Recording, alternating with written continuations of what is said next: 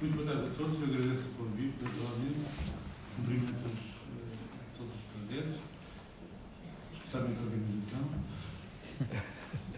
e muito especialmente todos aqueles que se preocupam naturalmente com o direito de autor, uh, além dos meus companheiros de mesa. Uh, eu venho falar de uma, uma espécie de, de classe em, em decadência são os autores de texto. Os autores que escrevem e os editores de texto. Os autores de texto são um bocadinho uh, peças fora de moda. É preciso dizer que eu, antes, antes de, de, de, de, concluir, porque são 10 minutos e, portanto, desde que se começa, começa-se a concluir, uh, eu sou um pessimista do ponto de vista antropológico, sou um cético do ponto de vista filosófico. Tirando isso, Acho que é um tempo maravilhoso que estamos a viver, de democracia, de descobertas, de, de possibilidades, de acesso ao conhecimento e, ao mesmo tempo, um, um, um século perigoso, rápido demais, desumano, marcado pela desconfiança, marcado pela, pela desvalorização do conhecimento e pela vitória permanente, diária, da vulgaridade. Lamento estar a informar destas coisas, mas uh, alguém tem que o fazer. Uh, como diriam os, os, os, meus amigos chineses quando se referem a um futuro tumultuoso, indesejado e indesejável, estamos a viver tempos interessantes. É? Esta ideia de tempos interessantes uh, conflito, entra em conflito com uma perspectiva claramente otimista que quase toda a gente tem, inclusive eu, quando me distraio, uh, acerca do papel da internet, do papel das plataformas digitais, dos, dos de, de, de, tudo aquilo que, que, que, estão à nossa disposição e que nos permitem vestir a pele de pessoas extremamente civilizadas. Eu, eu queria. Uh, uh, eu falo-vos deste lado dos autores, dos autores, dos autores de texto, autores de textos literários, que são os mais fora de moda. Advirto-vos que são aqueles que ninguém paga quando lê numa biblioteca, por exemplo. Uh, que é uma injustiça. Somos uma velharia.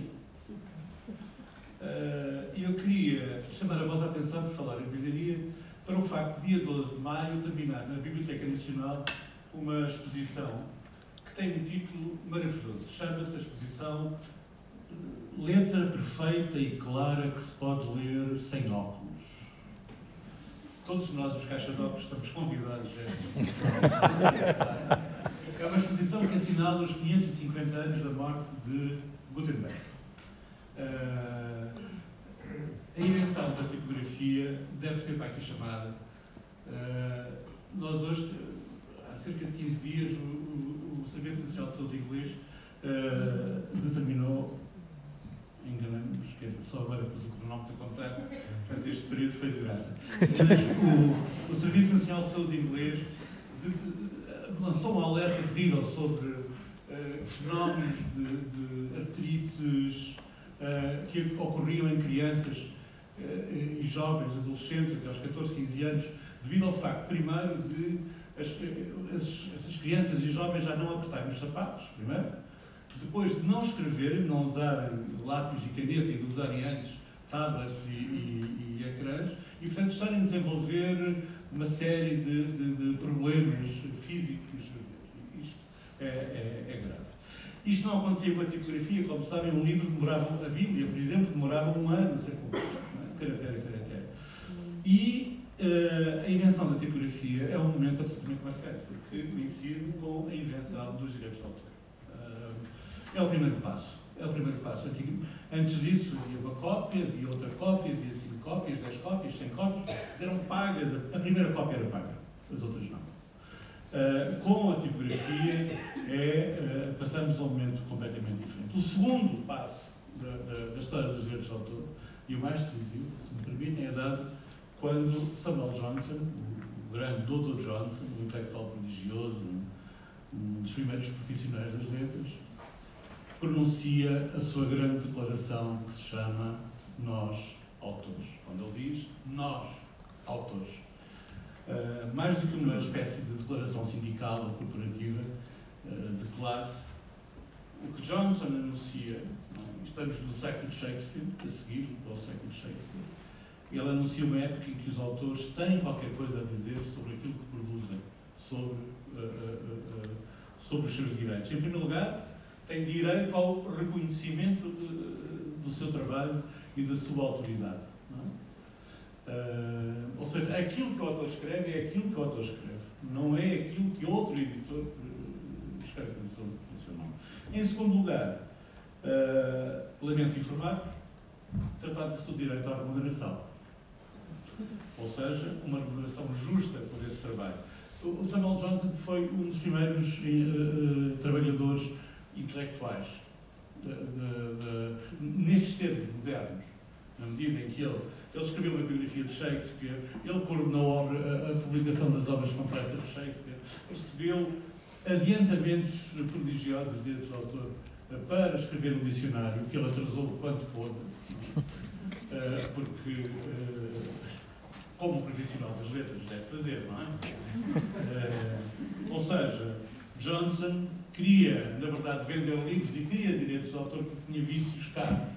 Uh, e, e, juntamente com, com, com, os vícios, é preciso lembrar que juntamente com os vícios de Johnson, que eram a bibliofilia, o álcool, uh, a boêmia, uma boa comida, a boa casa, havia, a partir dessa altura, muita outra gente com vícios ligada aos direitos do autor de Johnson.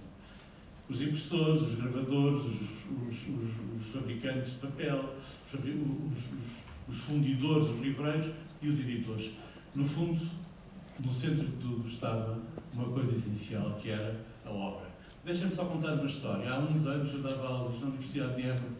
A certa altura eu estava a dar uma coisa incompreensível chamada Filosofia da Linguagem e citei dois ou três casos de um livro e tal. E de repente eu perguntei, olhei para as pessoas que estavam, os meus alunos, quarto ano, último ano, um curso, ainda não tínhamos Bolonha, não é? Ainda não, e de repente vejo assim umas caras espantadas. E eu disse: ah, todos já leram Cidade das Chegas, não é? Já leram ou não? E há assim dois braços, numa turma de 40, que tinham lido a Cidade das Chegas. E eu disse: ah, não avançamos daqui sem os senhores lerem das Chegas. Isto era um bocadinho absurdo da minha parte, eu estava a dar filosofia da linguagem, é? E, e, no intervalo há duas alunas que vêm ter comigo e vêm dizer, nós lamentamos imenso, gostamos muito das aulas, era mentira. Mas nós não vamos poder ler A Cidade das Chegas. Eu achava aquilo um absurdo não se poder ler A Cidade das Chegas, dado que eu próprio já li acima de 20, 30 vezes. Portanto, é um dos romances que eu mais li.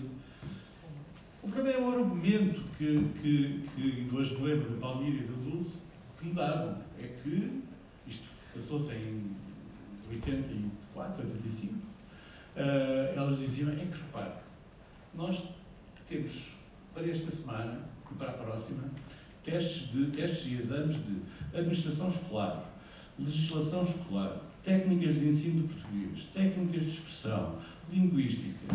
E, portanto, não podemos estar agora a ler livros, não é?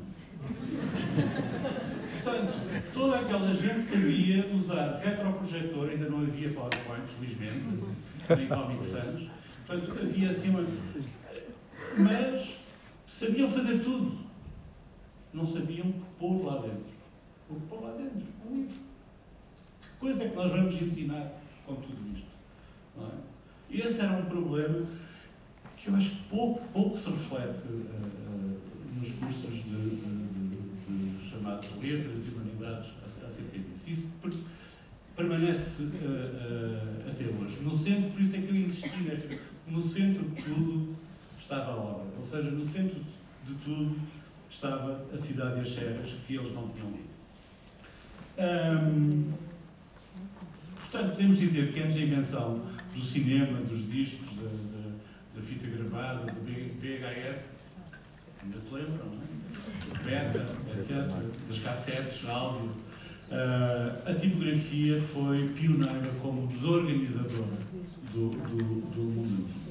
Ou seja, não apenas promovia a liberdade de expressão e a democracia política, porque na base da democracia está o confronto, está o conflito, está as ideias diferentes, como promovia outras coisas terríveis, como o entretenimento individual, o entretenimento individual e a, a, a chamada democracia cultural. Além dos autores, uh, sem os quais, uh, além de alimentar os autores, sem os quais não era possível haver obras, e de alimentar os editores, também nós, sem os quais não haveria negócio de, de livros.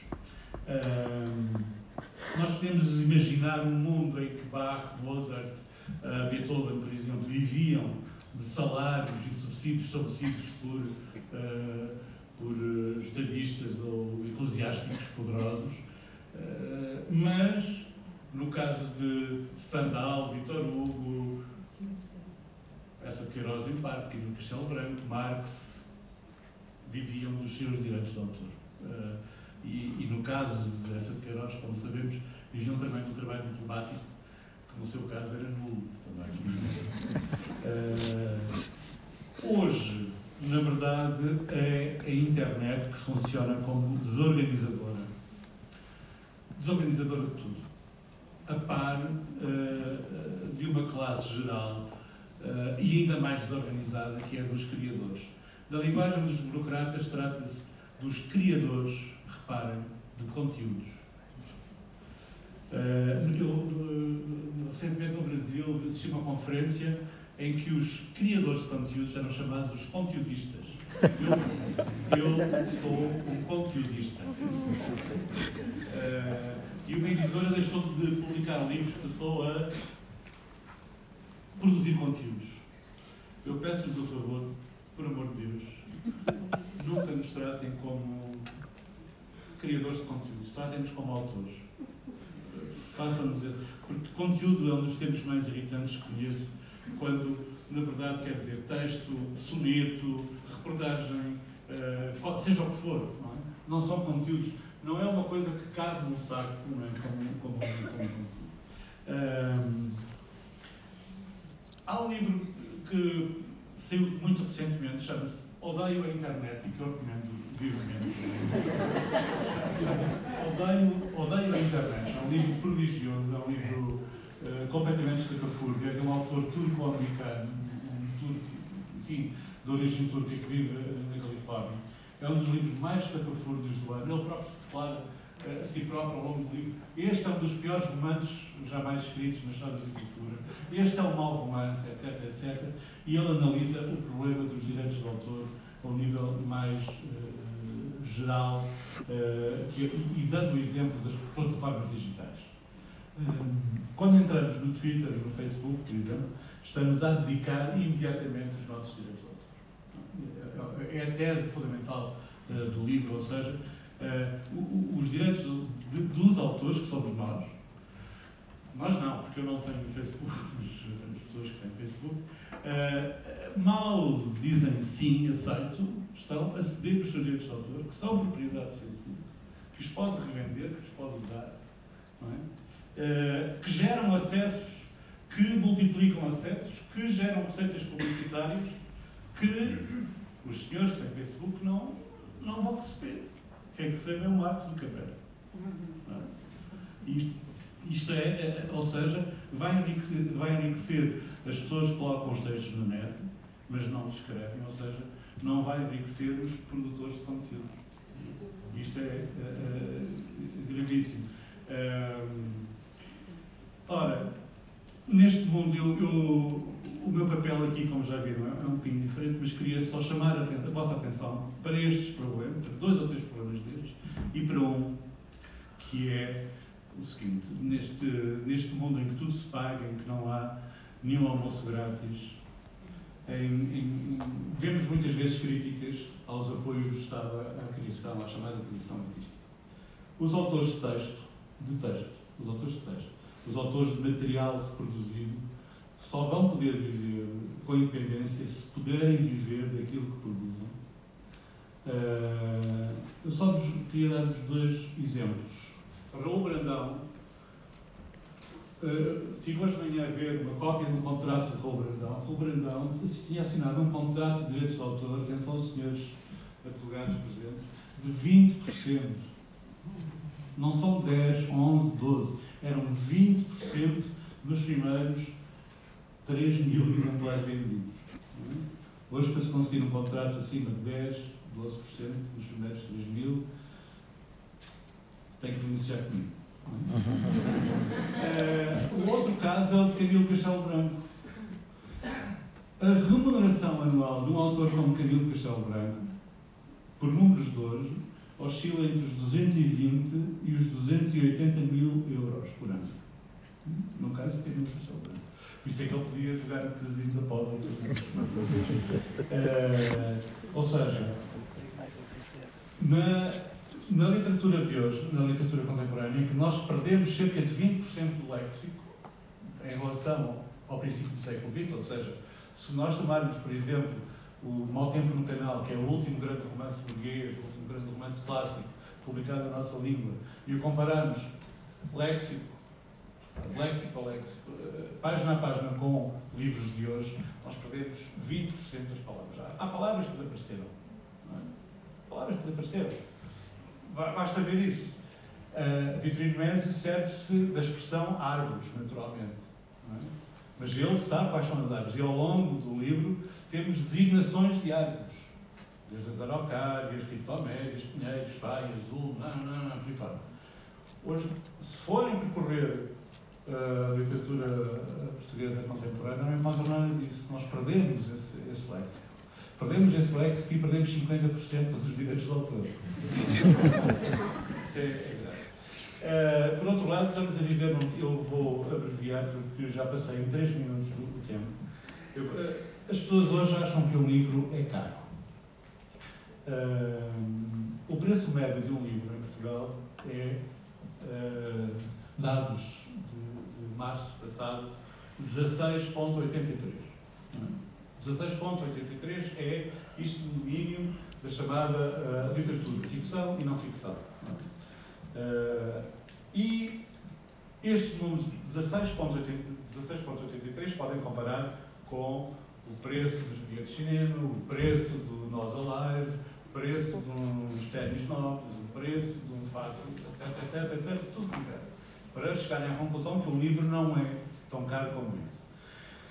Entretanto, só para, os últimos, só para vos dar conta disto, nos últimos números disponíveis na Eurostat, que nos dizem que apenas 5,2%, uma, uma fartura, 5,2% da população lê mais de 10 livros por ano. 5,2%.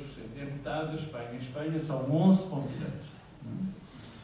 Na Estónia são 21,9%, na Alemanha são 22,1% e na Finlândia, que também é bem feito, por aí na Finlândia são 24,9%.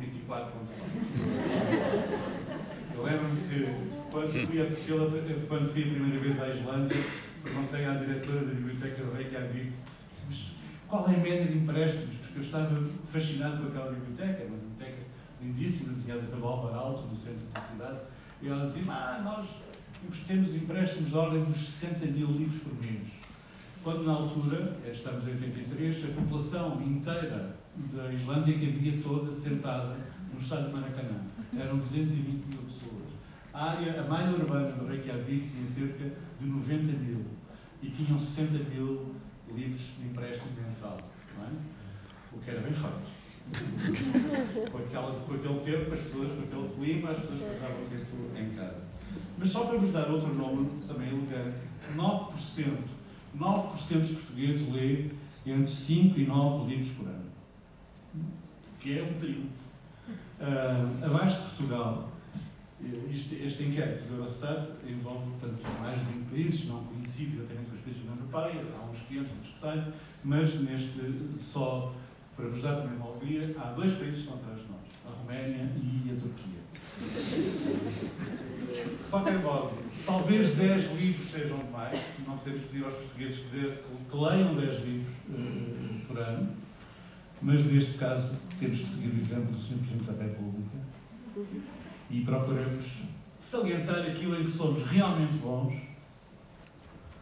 porque a única contabilidade em Portugal, neste caso, fica no topo, é aquela honrosa categoria de ninguém fica atrás de nós aqui, ficam todos atrás de não leu o único livro. Somos os primeiros na categoria de não leu o único livro.